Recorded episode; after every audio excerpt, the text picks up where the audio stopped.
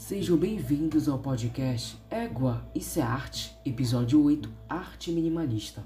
Para alguns, ela não é considerada arte, mas para outros, ela quebra o padrão e o tradicionalismo. A arte minimalista surgiu meados da década de 50 e 60. É um movimento artístico que valoriza as formas geométricas, a simplicidade e a quantidade mínima de objetos. Suas principais características são formas geométricas simples, negação narrativa ou a metáfora, não influência da subjetividade na apreciação da obra, uso de materiais diferentes, cor, forma e superfície trabalhada em unidade. Principal artista, Donald Judd, iniciou sua carreira como pintor abstrato em Nova York em meados da década de 1950. Já em 1962, começou a trabalhar com três dimensões. A principal obra do Judd é não tem nome, que é sem título, mas o ano é de 1967. E vou ler um trechinho de um texto que fala um pouquinho mais sobre esse processo artístico dele. Embora esteja pendurado na parede com uma pintura, a obra se projeta a quase um metro da parede e sobe como degraus em uma escada do chão até o teto. É feito de caixa de ferro galvanizado, todas idênticas, e de igual importância. O espaço ao redor das caixas também é importante. As laterais são cobertas com tinta laca verde disponível comercialmente, normalmente usada para personalizar motocicletas. As partes superiores e inferiores são de metal nu. Cada uma das 12 caixas tem 9 polegadas de altura e estão espaçadas de 9 polegadas dependendo da altura do teto onde a obra, também chamada como pilha, for exibido.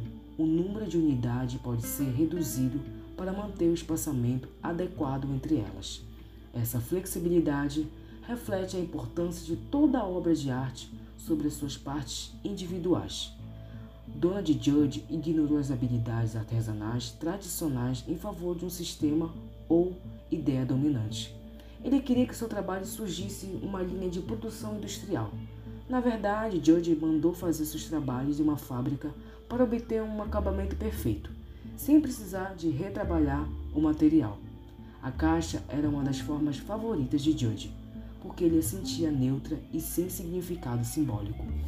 Uma das características que eu citei para vocês sobre a arte minimalista é essa sobre essa negação da narratividade e também da metáfora. Para o trabalho do Jude, né, não tem significado simbólico essa obra que ele fez. Acho que de todas as obras. A arte minimalista, ela não trabalha muito com a questão do simbolismo, né? Do seu significado, ou da sua narrativa, ou até mesmo do seu conceito, ou até mesmo também é, da metáfora ou da poética. Ele trabalha muito a questão objetiva, né? Logo no início eu também falei sobre a característica né, que não tem a subjetividade. Ele trabalha muito a questão objetiva mesmo dos trabalhos. A arte minimalista não é só referência na escultura, ela também é referência em outras linguagens artísticas, como as capas de álbuns de artistas, bandas e grupos. Pesquisando sobre o minimalismo, eu percebi que as características e as obras se relacionavam com as capas de álbuns. Então, selecionei algumas para falar. A primeira capa é da banda Queen, que é o álbum Jazz. Nessa primeira capa, vou falar um pouco sobre o trabalho né, artístico é, do álbum. A gente vê um círculo, uma circunferência, e dentro desse círculo temos um, um outro círculo, mas com, com várias linhas, ele é totalmente branco. A gente percebe que esse círculo do meio é parecido um pouco com a questão também de, de labirintos, né? Que tem essa forma. E dentro dessa circunferência menor, tem a palavra jazz saindo dessa circunferência. Né? Essa, essa palavra se destaca pela questão da cor rosa bem chamativa. E bem ao fundo tem a questão da cor preta, né, que é a capa do álbum em si. Aí em cima a gente tem o nome da banda, Queen, repetida algumas vezes. E abaixo tem umas figuras de homens pedalando como fossem é, ciclistas. A segunda capa é do 21 Pilots, né, que é, um, é uma banda também. Traz a questão também da circunferência desses círculos, baseada também na capa do álbum do Queen, mas com algumas coisas diferentes. do Twenty Palette a gente vê vários círculos e dentro desses círculos a gente vê vários desenhos, né? Trabalhando as, as cores bem neutras, que é o preto e branco, e algumas também, a questão também do vermelho. Né? É impressionante também como a capa do álbum desses artistas também tem um significado, né? Tem algumas teorias que os próprios fãs também trazem à tona e é bem interessante ressaltar isso. Como eu falei, né, quando eu comecei a estudar a questão da arte minimalista, me veio a ideia de trabalhar também a questão da capa de álbuns, né, de grupos, bandas, é, de outros artistas que trabalham a questão dessas formas geométricas, a questão da simplicidade das cores e de várias formas é, como essas características da arte minimalista se encaixa também nas capas né, dos álbuns. A terceira capa é, da, é do grupo Blackpink, um grupo de K-pop. Esse é o nome do álbum, se chama Scar Up. Nesse, nesse álbum, do, nessa capa do álbum do Blackpink, a gente vê um quadrado né, rosa. Ao fundo tem outro quadrado rosa mais claro. E no centro desse objeto, desse, dessa capa de álbum, a gente vê um cubo, né, meio solto, meio que estivesse flutuando.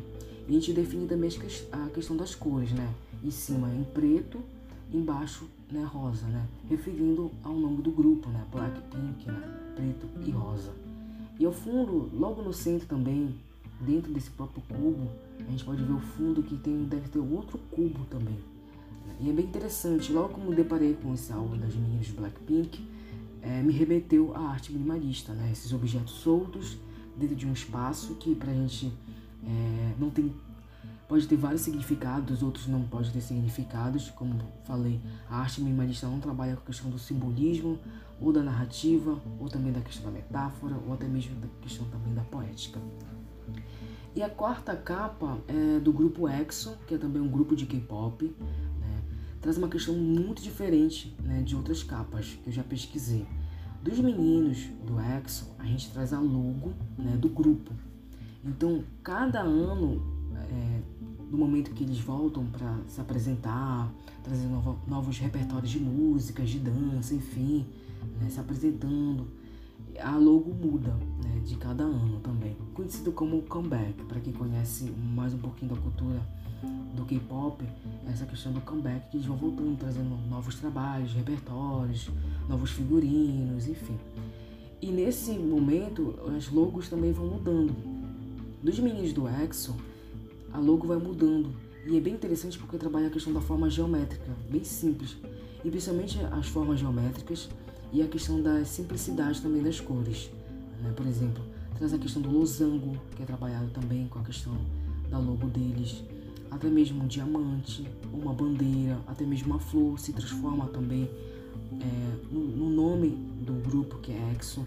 Então, eles, é, a forma artística vai se mudando a forma como o grupo também vai é, se aperfeiçoando, trazendo seus novos repertórios de músicas, como falei, até mesmo a logo é referente também é, essa nova ideia do grupo, novas músicas, novas danças, novos figurinos, né? E isso deixa também os fãs ansiosos também de como a logo também vai mudando.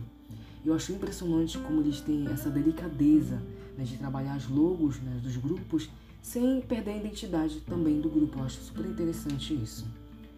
A arte minimalista está em todos os lugares. E vocês? Qual é a capa de álbum que se encaixaria no minimalismo? Bom, chegamos ao final do episódio do podcast e eu quero ter uma conversa com vocês, meus caros ouvintes. O podcast estava parado durante alguns meses, né? estava mais ativa, como posso dizer, na rede social. Eu peço desculpas aos meus ouvintes do podcast. Sendo sincera com vocês, os últimos meses foi bem corrido. E minha falta de organização também com o podcast. Eu quero continuar com essa plataforma de conhecimento, compartilhando com vocês vários assuntos, inclusive arte. Agradeço por estarem ouvindo o podcast Alice Arte.